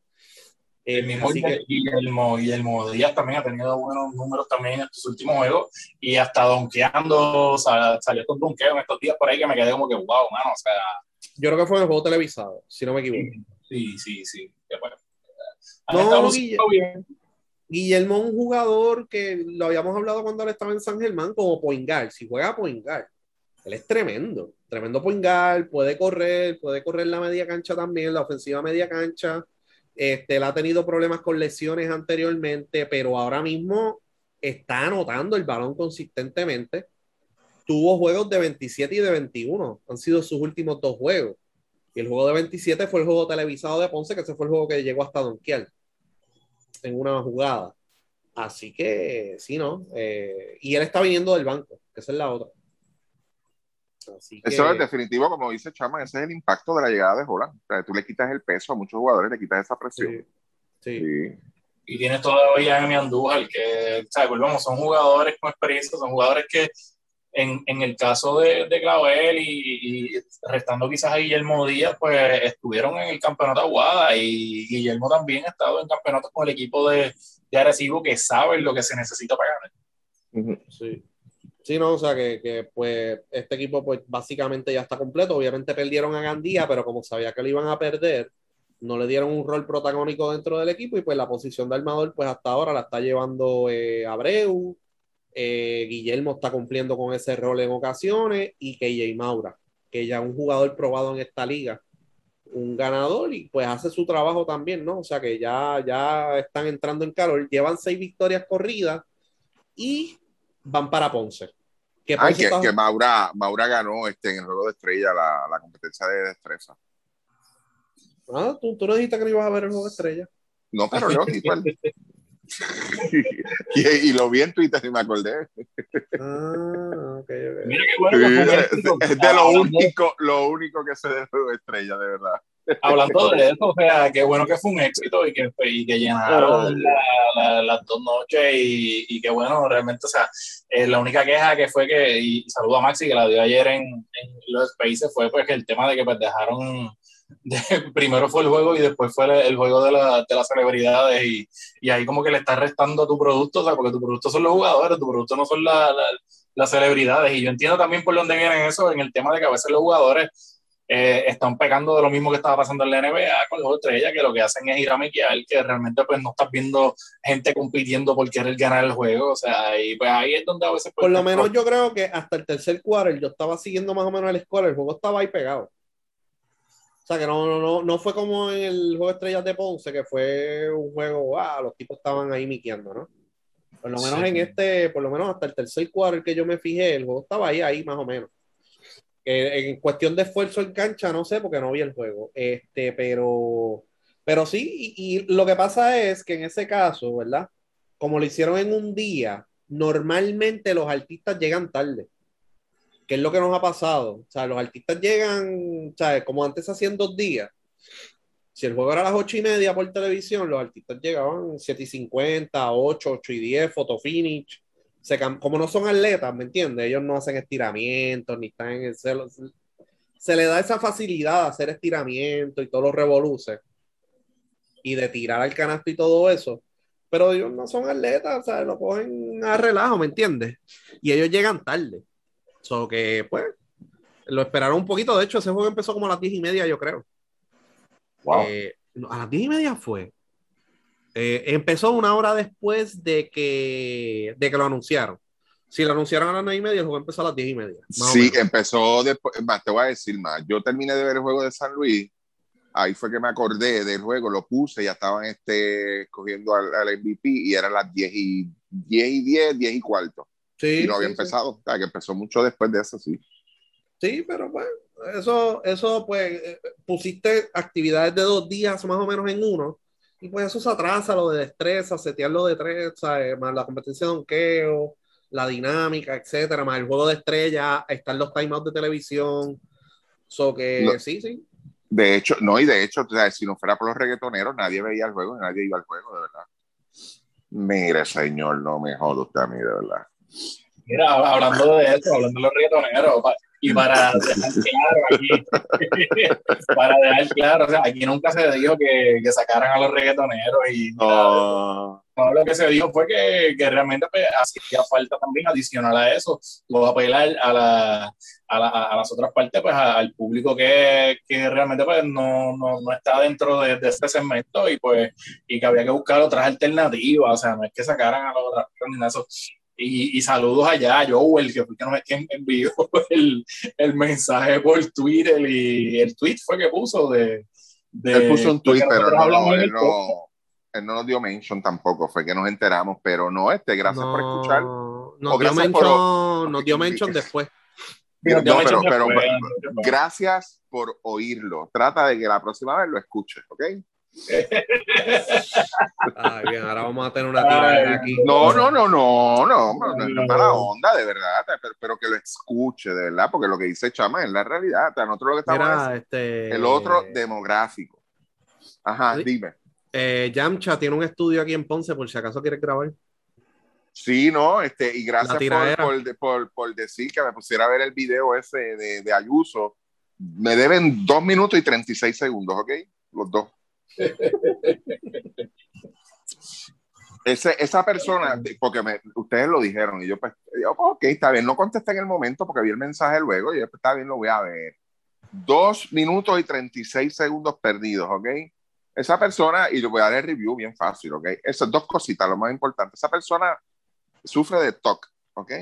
Si no lo sabe, lo busca, yo se lo digo ya mismo. Es lo primero. Y lo segundo, lo más seguro escribió esa canción en un cuarto encerrado, sin aire acondicionado y en calzoncillo, de verdad. Ay, bien, ahora entonces magnífico versus el género urbano. No, no, no, pero ustedes me piden el review, pues. Este. Esto es joda, pero es la verdad, mano, no, por Dios. Y no vuelvan a hacer eso. Pues mira, este. Ay, Dios Mira, pues nada, para, para terminar así, este, el cambio de Ponce de, de, de refuerzo, pues ahí ha sido positivo, era ex- exactamente lo que necesitaban. Travis Lely es un jugador pues que anota el triple, defiende, puede defender múltiples posiciones de la 1 a la 3 en esta liga porque tiene el físico, él mide como 6'3, 6'4, pero tiene el físico para defender múltiples posiciones y se desplaza bien este, y anota el triple. Y era específicamente lo que necesitaban en ese momento, no tanto a Renfro. Ahora, con la baja de Carlos Rivera, pues que tiene una lesión que va a estar varias semanas fuera, pues este, le van a tener que, pues, más carga sobre, sobre Ali Verdiel, ¿verdad? Sobre Yesrel de Jesús. Eh, y vamos a ver, le dieron unos minutitos a Luis López en el último juego, así que vamos a ver ahora cómo, cómo es que regresa eh, Carlos de esa lesión, pero Ponce, por lo menos desde que está Leslie, pues yo creo que no, no, los ganó todos porque perdió en Arecibo, pero le jugaron bien Arecibo por tres parciales, ¿no? Pero Mismo, y a, y a. Yomar Cruz le quitaron minutos, ¿fue? ¿Perdón? A Yomar Cruz le quitaron minutos. Pues hermano, lo que pasa es, pues hay unos juegos que tienen minutos importantes y otros juegos que no, o sea que no sé qué pasa ahí. Eh, No, porque alguien, alguien nos comentó eso en el Space ayer, no, no lo dijo así, ¿verdad? Pero como que, que estaban como que quitándole la Pues hay, unos días que tiene un rol protagónico, ¿no? Dentro del equipo y otros días que no juega tanto y lo ponen en cuarto cuadro. Ayer, por ejemplo, jugó 23 minutos Ok. y anotó ok. 13 puntos, pero entonces viene otro juego y lo ponen 5. En el cuarto cuadro, el, ya el juego decidido, ¿me entiendes? O sea, que, no es un rol como que, ok, el, como el que tenía Chihan, o empezaba o era la primera sustitución en la posición 2 detrás de Víctor Lee. Pues yo mal como que no lo he visto con ese, con ese rol todavía. Dentro de Pero ha, sido, consistente, ¿no? Pues bueno, de las veces que lo han puesto a jugar, sí, el chamaco defiende, el chamaco mete bola. ¿Verdad? Tiene que mejorar otras cositas en el lado ofensivo, ataque por tierra y eso, pero perfecto, eso se puede mejorar. Y tiene cojones y galdea vamos a ponerlo, porque ese es el relevo. Ustedes se pasan hablando del relevo, pues míralo ahí, por lo jugar. Es, es, tu trabajo ponerlos en posición de que produzcan y tú ganes. Tienes que combinar las dos cosas. Porque por un lado dicen que está reconstruyendo y por otro lado dicen, ah, pues espérate, déjame buscar a Justin Hayes o déjame buscar a esto, déjame buscar al otro. Mira, o sea, eh, Yomar va a ser el shooting guard de, de, de Ponce de aquí a dos años. no hay otro no va a ser Chihan. Chihan no mete el triple y no ha mejorado, pues va a ser Yomar. So que dale sus minutitos. Y el chamaco, pues, hasta donde yo sé, hasta donde yo he visto, él no ha cometido errores así en cancha que yo diga, eh, diablo, este tipo es un, ¿me entiendes? Este tipo es un loco. Exacto, sí. ¿Me entiendes? Yo no he visto un error de él de esa forma. De hecho, yo me acuerdo de un juego, yo creo que fue el juego de Guaynabo, que él tomó un tiro medio apresurado no medio apresurado. Yo creo que como que se zafó de la defensa y le tiró el movimiento fuera de balance y lo sentaron rápido. Y yo, coño, mano, pero él no ha hecho nada malo, ¿me entiendes? Es que fue el juego que perdieron en Ponce. Yo, coño, pero ok, pero hay otros jugadores que toman tiros malísimos y no lo sientan. Sí, no, el equipo, el equipo pierde por 30 y gracias a que él tomó ese tiro fue que perdieron. Exacto. Eso pasa. Ponce, Ponce ha estado. Está cabrón, Guaynabo le dio una pela a Ponce desde el saque, ponen a Yomar para ver si hay una reacción. Entonces, pues, uno, un tiro, lo ah, no, sentado. Ok. No, no, no. O sea, vamos, tú, esos jugadores tú los coges, tranquilito, mira, no vuelvas, papá o cuando vean videos, poner la jugada, mira. no, no, no, no. haces esta otra cosa. Lo que hay que hacer es, en las prácticas, tú lo sientas y que tomes 100 tiros sentados a ver cuántos metes. Para que tú veas. no, lo vuelves a hacer, de verdad. O haces como en Mayagüez, formas una carta bien cabrona ahí en Facebook para que, para, que reaccione. Sí, no, pero, eh, pero eso, esa, a veces esa es la presión. Nosotros que hemos hablado bastante de los, de los jugadores jóvenes lo que viene subiendo este año. Este, y esa es la presión, ¿oíste? Que a veces ellos te pueden hacer 20 cosas buenas, pero a la vez te hacen una mala. Ah, para el carajo, vete no le puedes, no le puedes quitar confianza al chamán. Claro que no. O sea, eso no, se debe hacer. Y bien importante, muchos jugadores han jugado, venido a Ponce a jugar y la camisa le queda grande. Jugadores que han estado en el equipo nacional reciente no producen y de momento van a San Germán y meten 20 por juego. ¿Ves? O van a otro lado y meten 20 por juego. la camisa de Ponce pesa y hay presión de la fanaticada y de la gerencia y de todo esto. El chamaco le importa un carajo, el va y mete bola y forma que evoluce, o sea, defiende, le grita a los tipos, por poco se enjeda a pelear con Eddie en el juego de quebradilla, o sea, el chamaco tiene cojones. O sea, eso es lo que me gusta de él. O sea, que el chamaco, no, vamos para encima pero no lo veo en una situación en la cual está haciendo Nobel, está tomando decisiones erradas. Sí, que no es ningún loco, no es ningún loco. No, en cancha no, no, no, no. A lo mejor comete un foul pendejo, ¿verdad? Pero. Eso es normal. Sí, pero es parte del aprendizaje, mano. Exacto. Exacto. Eh, vamos a ver qué, qué, sucede. Fuera de eso, ¿verdad? Recibo. Realmente, pues. Eh, está, tuvo su situación en Guayama, ¿no? Tuvo un juego malo en Guayama, Pachi lo expulsaron de juego, se vio medio feíta la, la dinámica, pero Arecibo es uno de esos equipos favoritos y va a tener eh, varios juegos locales, aunque no, no, tuvo un récord, buen récord local al principio de temporada, pero ya lo tiene.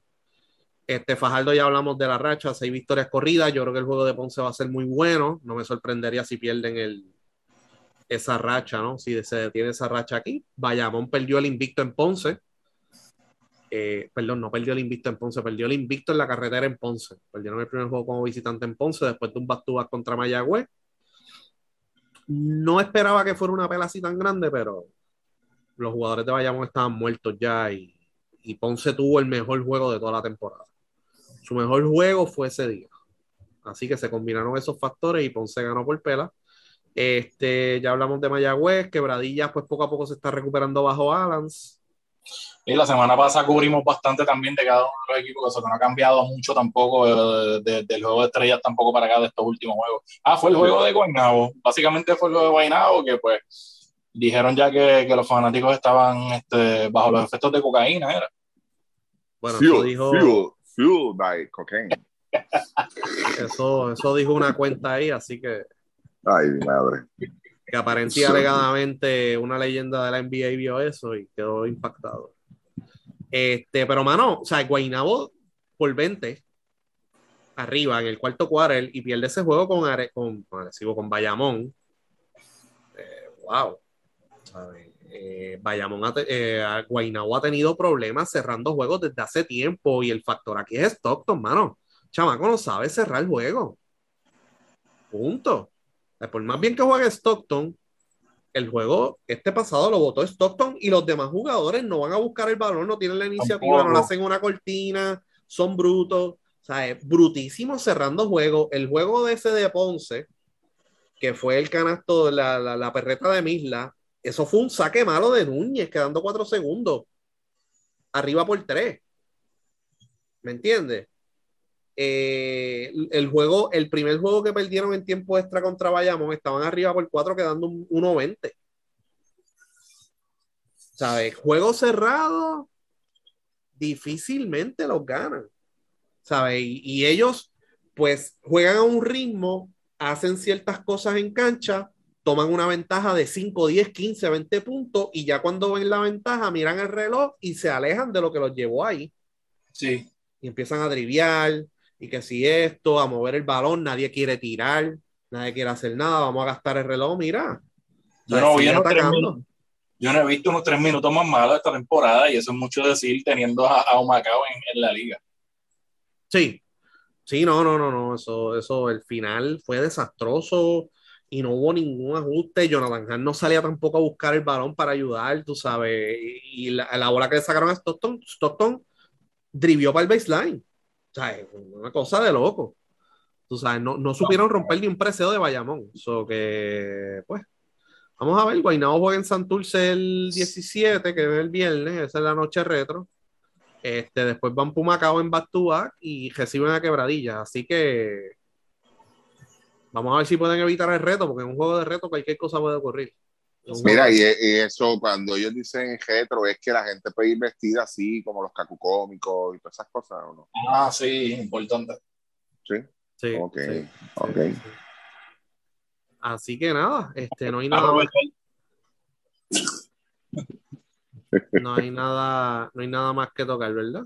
Nada, lo, lo, último, lo último para irnos, de verdad. Este, Chaman, dime los dos finalistas. ¿Te atreves o no? Luismo, dime los dos finalistas.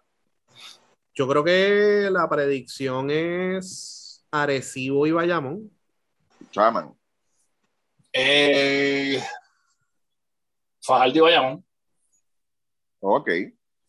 Fajardo y Bayamón, Luis. Digo, depende de los cruces, ¿verdad? Ok. No sé cómo van a ser los cruces. Por eso, como no sabemos los cruces, pero esos son los dos. Ahora mismo, ahora mismo, hoy, el, que, el mejor equipo que está jugando en la liga es Fajardo. Hoy. Hoy. O sea que no, no me sorprendería si vuelven a la final. Ok. Pero... Mi, mi, preocupación con Fajardo es que hasta ahora ellos no han tenido tampoco como que ese apoyo del público y esa, y esa hay 10.000 explicaciones y que las hemos dicho aquí, sabemos lo que pasó. Sí, 20.000 veces lo hemos dicho, sí. Y eso no vamos a entrar en eso ahora, pero o sea, van a necesitar que la fanaticada allí reaccione ahora y no espera a la que llegue la final, no sé. Sí. Yo creo que si llegan a una semifinal y se ve un cruce más o menos interesante, ¿no? Eh, vamos a poner un, un faja, vamos a poner que Fajardo y Bayamón crucen en una semifinal, ahí se llena bien brutal.